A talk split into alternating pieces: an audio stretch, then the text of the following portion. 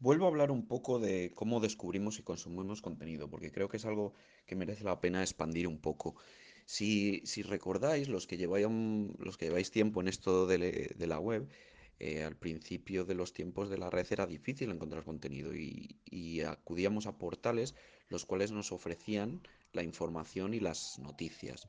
Posteriormente llegaron los agregadores de noticias y con un método estándar podíamos añadir nuestros sitios favoritos a, un lector de, de noticias, un lector de feeds, como podía ser Google Reader o como podían ser muchos otros offline, eh, y teníamos control del- de este contenido. Y estábamos, eh, en la época de Google Reader también estábamos, era una parte muy interesante el ver qué recomendaban otras personas de nuestros contactos, para no quedarnos solo en lo que, en lo que veíamos nosotros, recompartirlo.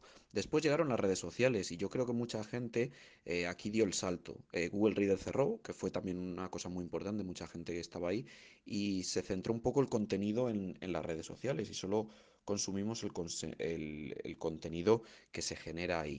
Y muchas veces nos quedamos en esta burbuja de, información. Las redes sociales tienen mucha información y es difícil sentarse a, leer qué ha pasado. Simplemente vemos lo último y confiamos en el algoritmo de las redes sociales para descubrir nuevo contenido. Nos hemos quedado atrapados en las redes sociales a la hora de, de consumir contenido. ¿Cómo estamos consumiendo contenido actualmente? Me gustaría también mucho que si tenéis eh, ideas de sobre cómo está evolucionando todo esto, me las hagáis llegar o si tenéis algún, eh, algún audio de respuesta, eh, también.